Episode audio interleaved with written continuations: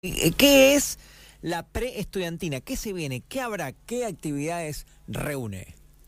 La preestudiantina nosotros lo que lo que pensábamos era no dejar pasar el día. Me parece que, eh, es un día muy importante para los jóvenes de la ciudad y sobre todo para los estudiantes, ¿no? Me parece que, eso es, muy importante. Por lo tanto, lo que decidimos hacer junto a la Dirección de Deporte, también participa la Dirección de Género, es llevar adelante una serie de actividades eh, deportivas, recreativas, eh, también va a haber algo de zumba para todo el público en general, aprovechando que nos vienen, digo, tocando tardes muy lindas para darle a los pibes y las pibas sobre todo la posibilidad de pasar una tarde eh, en algún lugar de la ciudad y disfrutar de su día. Totalmente. Bueno, y que sepan que, más allá de que los chicos están informados, pero que, que, ¿qué, se, qué se va a hacer? ¿A dónde? ¿Qué, qué, mm, qué van a poder disfrutar? En el paseo ferroviario, acá en, la, lo que es la 21, donde está la, parte donde está el skatepark también, vamos a utilizarlo, a partir de las 15 horas. La idea es empezar con un poco de música, va a estar con nosotros el DJ Nico Ortega, después va a seguir un poco de zumba para todo el público en general que quiera participar.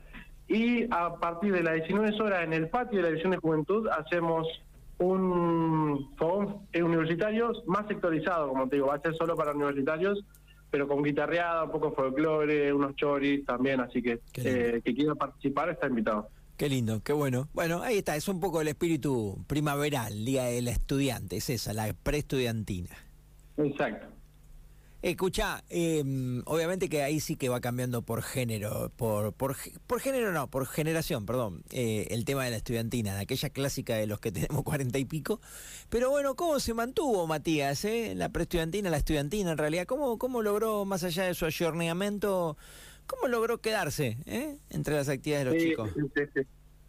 Eso, eso es interesante, pero, pero porque me parece que, que siempre que pensemos todo lo que hacemos en función al interés de la juventud de Pico, es lo que hace que, después se mantengan, porque digo, tanto la estudiantina, el fogón de la juventud, son eventos muy tradicionales, tienen más de 30 años eh, de realizarse en la ciudad y, siguen siendo eventos esperados.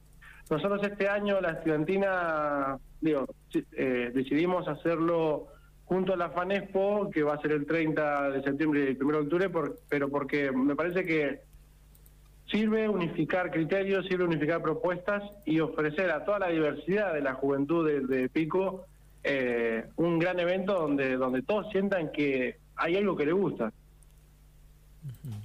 Bueno, reitera la invitación, Mati, para los chicos en realidad seguramente ahora están los papás, pero bueno, para que sepan y el pibe que no sepa que hoy cuando llegue al mediodía a casa el papi le diga, che, eh, van mañana, se juntan, van, eh, no sé, eh, lo que sea.